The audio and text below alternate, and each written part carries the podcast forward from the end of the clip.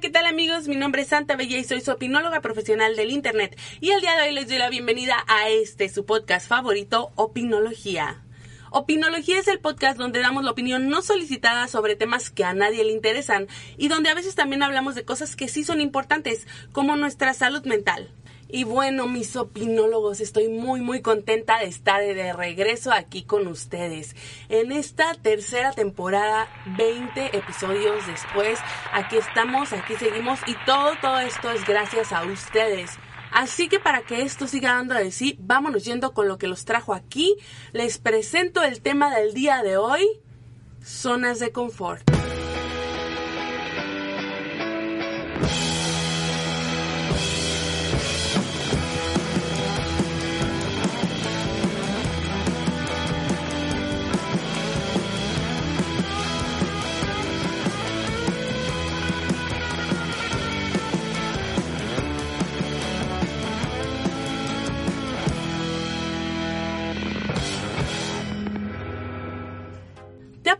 Quieres empezar con un nuevo proyecto, como un podcast, un nuevo empleo, una banda o algo relativamente sencillo como un cambio de look o un cambio en tu alimentación, tal vez empezar a hacer ejercicio, pero por alguna razón parece que no importa cuántas ganas le eches, cuán convencido estés de tu proyecto o de tu cambio, simplemente no puedes dar el primer paso? A veces no importa cuán seguro estés de lo que quieres hacer, simplemente parece que ni siquiera sabes por dónde empezar. Bueno, amigos y amigas, esto pasa porque estamos en nuestra zona de confort. Seguro has escuchado mil veces acerca de la zona de confort. Muchísimas veces la gente te dice, hey, tienes que salir de la zona de confort o estoy en mi zona de confort. La gente utiliza muchísimo la frase y de muchísimas maneras. Pero, ¿qué significa esto? Déjenme contarles que nuestra zona de confort es un estado psicológico en el que las cosas y las personas se sienten familiares. Por ende nos sentimos con control. Esta situación de conocer todo nos provoca sensación de tranquilidad, de que lo tenemos todo bajo control. Por lo tanto, sentimos control de todo lo demás y de nosotros mismos. Es un estado que nos hace sentir cómodos, seguros. Este es el lugar a donde vamos cuando necesitamos estabilidad y calma. Ojo, no me refiero a un lugar físico solamente, sino es precisamente este estado psicológico en el que todo se siente como si ya lo hubiéramos vivido. Bueno, ¿y cómo funciona nuestra zona de confort? No sé si lo has notado, pero cada vez que hay una situación nueva en la que vamos a aprender algo nuevo o a enfrentarnos a retos y situaciones que no habíamos enfrentado antes, lo que sucede es que vamos a nuestra zona de confort. Vamos a esta zona para prepararnos, para calmarnos, para visualizar cómo vamos a lograr este nuevo reto o cómo vamos a alcanzar esta meta. Cuando llegamos a este estado psicológico podemos pensar en la situación sin sentirnos estresados por lo que está sucediendo en ese momento, sin sentirnos agobiados por estímulos nuevos o situaciones que no controlamos. No sé si me estoy explicando, vamos a poner un pequeño ejemplo. Digamos que hay una persona que te gusta mucho, esa chica o chico es una preciosura, de verdad, te encanta pero pues nunca le has hablado, no lo conoces muy bien o no la conoces muy bien, solo sabes que te gusta, tienes muy poquito tiempo de conocerlo, pero pues tú ya quieres hablarle. Incluso hasta quieres tener una relación con esta persona aunque aún no sabes cómo será. Entonces, ¿qué pasa? Te alejas de la situación un momento, no, no vas a llegar luego, luego y decirle a esta persona, hey, ¿quieres andar conmigo? Sino que te alejas, te calmas, observas y empiezas a ver qué está pasando alrededor antes de llegarle a esta persona. Entonces, ¿qué puede pasar? Decides eh, alejarte, empiezas a observar a tu crush, empiezas a ver con quién se junta, qué le gusta hacer, tal vez qué está haciendo en su tiempo libre. Ya sé, ya sé, suena un poquito creepy, pero no, no nos vayamos por ese lado. Entonces haces todo esto mientras vas pensando en cómo llegarle, ¿no? En cómo pedirle tal vez una cita o cómo decirle que si quiere ser tu novio o novia, no lo sé. El punto es que haces toda la observación sin llegar a hacer realmente nada todavía. Incluso puede que le cuentes a tus amigos lo que estás planeando hacer, sin embargo todavía no le pides la cita a tu crush. ¿Qué pasa? Aún no te sientes listo, así que te estás limitando a planear tus acciones o lo que quieres llegar a hacer. Empiezas a pensar en todos los escenarios posibles, incluida la posibilidad de que tu crush te rechace. Entonces, después de todo esto, te das cuenta que estás en tu zona de confort, en ese lugar que te permite observar y planear tu siguiente movimiento sin llevar a cabo realmente tu plan. Y pues, ¿qué pasa? Puede que te quedes en ese lugar por años, de verdad. Pueden ser unos días o pueden ser muchísimo tiempo. Todo el tiempo que tú quieras.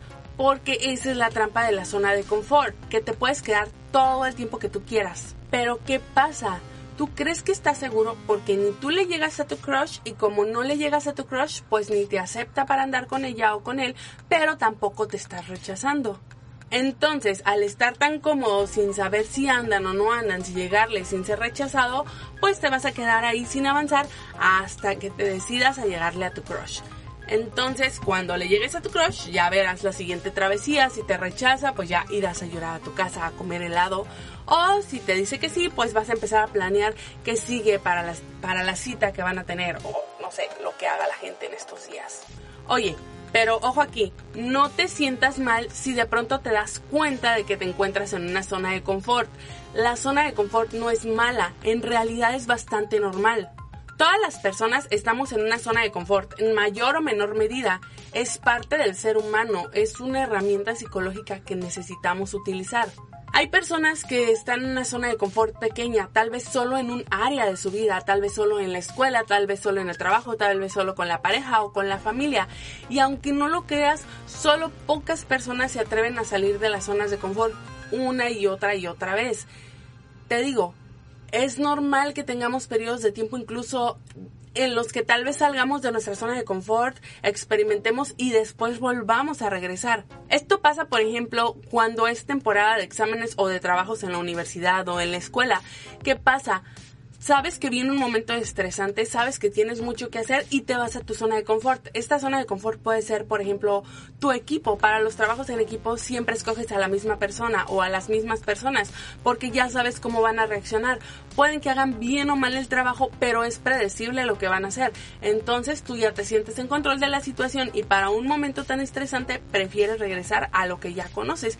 Tampoco hay problema si, por ejemplo, saliste de tu zona de confort, eh, trataste de hacer algo nuevo, fracasaste y decides regresar, eso también es válido. ¿Por qué? Porque al regresar a la zona de confort tenemos la opción de evaluar las cosas que hicimos, nuestro desempeño, repensar lo que vamos a hacer, planear y después volverte a lanzar hacia una nueva oportunidad. Insisto, no nos confundamos, las zonas de confort no tienen nada de malo, son parte de nuestra psique, son parte del ser humano. Ahora, las zonas de confort no son malas, ya dijimos eso. ¿Qué es lo malo de las zonas de confort o lo negativo?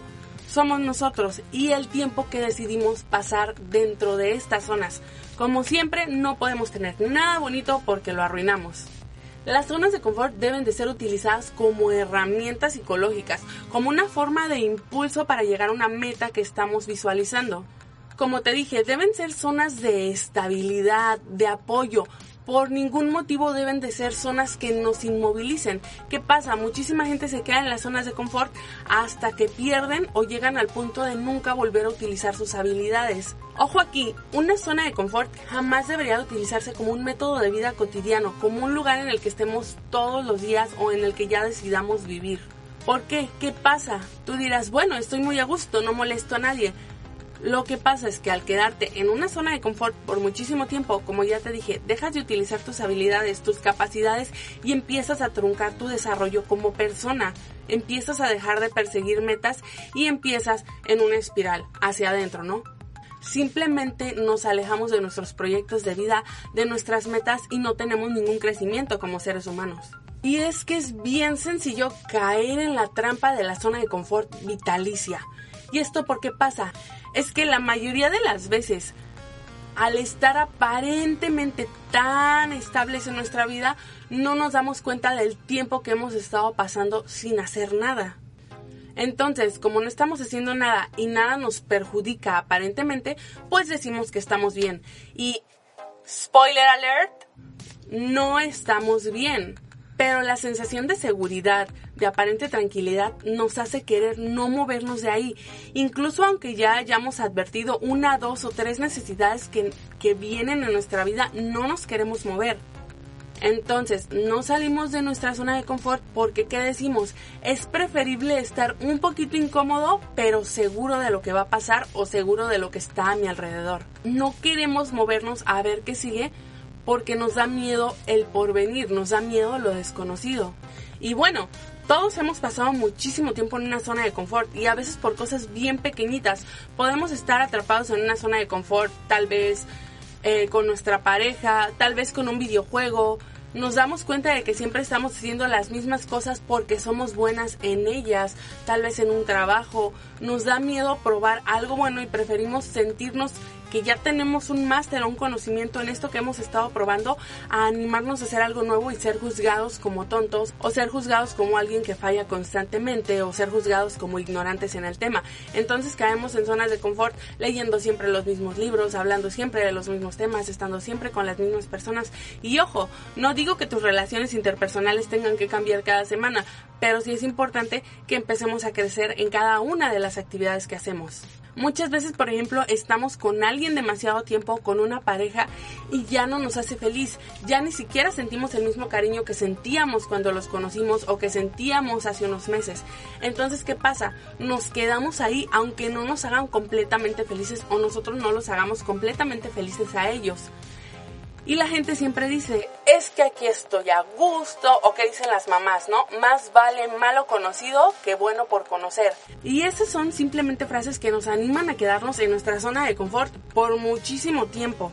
Son como premios de consolación. Y te digo, eso puede pasar en tu trabajo, en tu escuela, con tus familiares, en todos lados. Nadie está exento.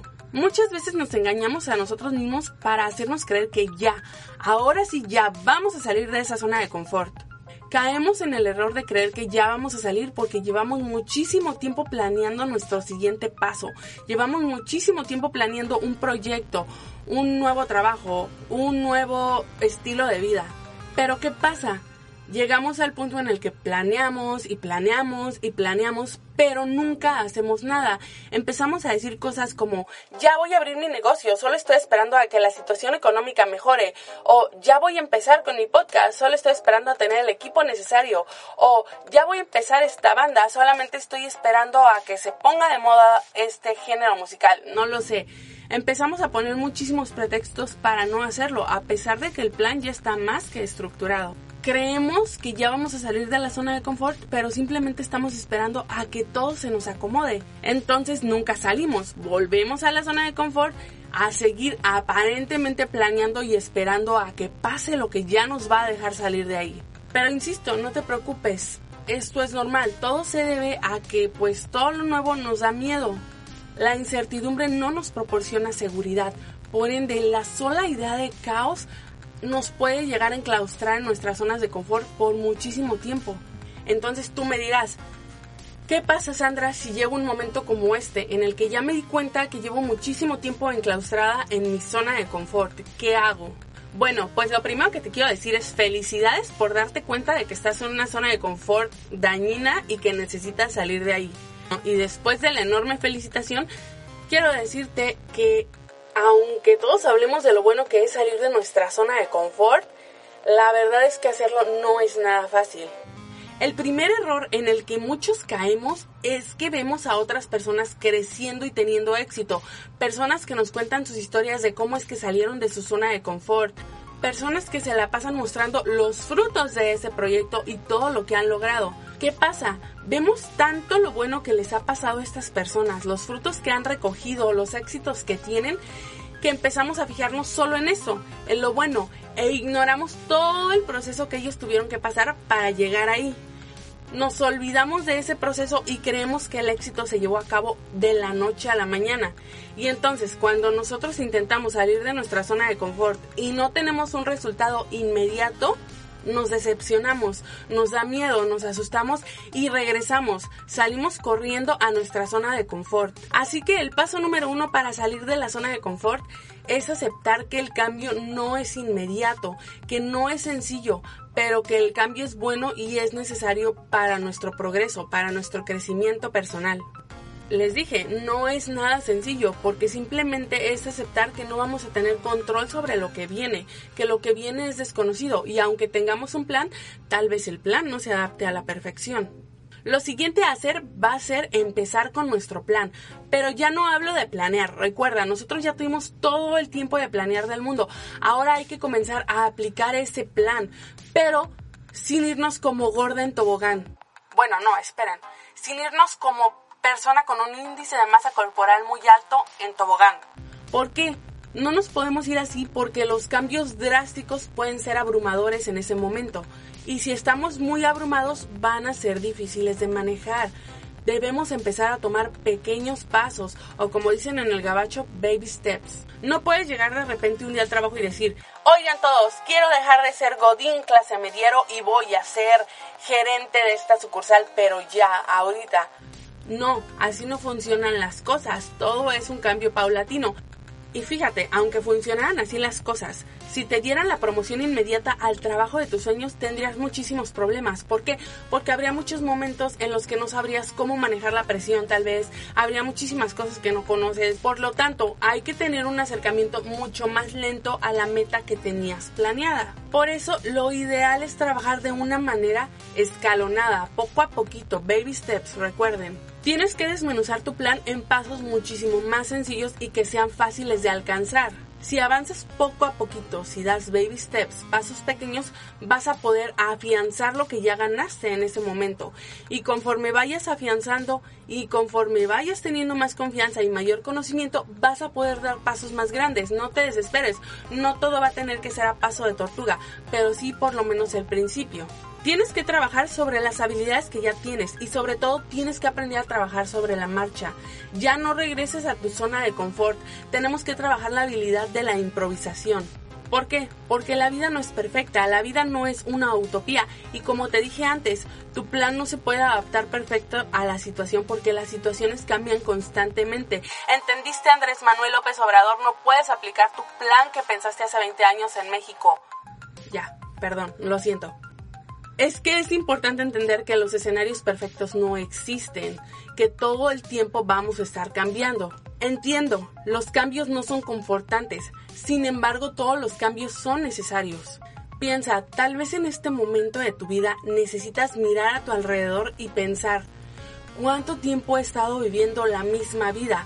¿Cuánto tiempo he estado viviendo de esta misma manera? Pregúntate, ¿eres feliz? ¿Te gusta lo que estás haciendo ¿O es solo que ya te acomodaste y aunque tengas algunas carencias ya no estás dispuesto a moverte? Piensa, ¿qué quieres hacer con tu vida? ¿Qué quieres hacer en un futuro? ¿Qué pasa con tus metas? ¿Es acaso que ya llegaste a la cúspide de tu vida? ¿Qué sigue? Recuerda, sí, todos tenemos zonas de confort, pero también todos tenemos el poder de salir de ellas. Las zonas de confort no deberían de ser una trampa, son herramientas que nos van a ayudar. Así que el consejo que te doy hoy es que te atrevas a salir de ahí, salte de tu zona de confort. No caigan en el error de decir ya lo voy a hacer sin hacerlo. No caigas en el error de pensar que las condiciones perfectas se van a dar para que tú puedas actuar, porque no va a pasar. Así que en este punto de la vida no nos queda más que empezar a actuar y trabajar con lo que ya tenemos afianzado. Recuerda, si fracasas no está mal, puedes regresar y volverlo a intentar. El problema es regresar y quedarte ahí ya para siempre. Amigos, pues muchas gracias por verme, muchas gracias por escucharme. Espero que les haya gustado este primer episodio de la nueva temporada porfa, porfa, porfa, porfa, suscríbanse, síganme, estamos en todos lados como Opinología Podcast. Ya salgan de su zona de confort de no suscribirse en YouTube. De verdad que nos ayudan muchísimo, me ayudan a seguir creando contenido con un sencillo clic. Recuerden que en todas nuestras redes sociales pueden comentar, pueden dejarnos ahí cosas bonitas, cosas feas, no tanto por favor, pero sí coméntenos qué temas quieren escuchar las vamos a abordar en el siguiente episodio o en los siguientes episodios. Muchas gracias de verdad a todos una vez más. Nos vemos y nos escuchamos en la siguiente ocasión. Bye.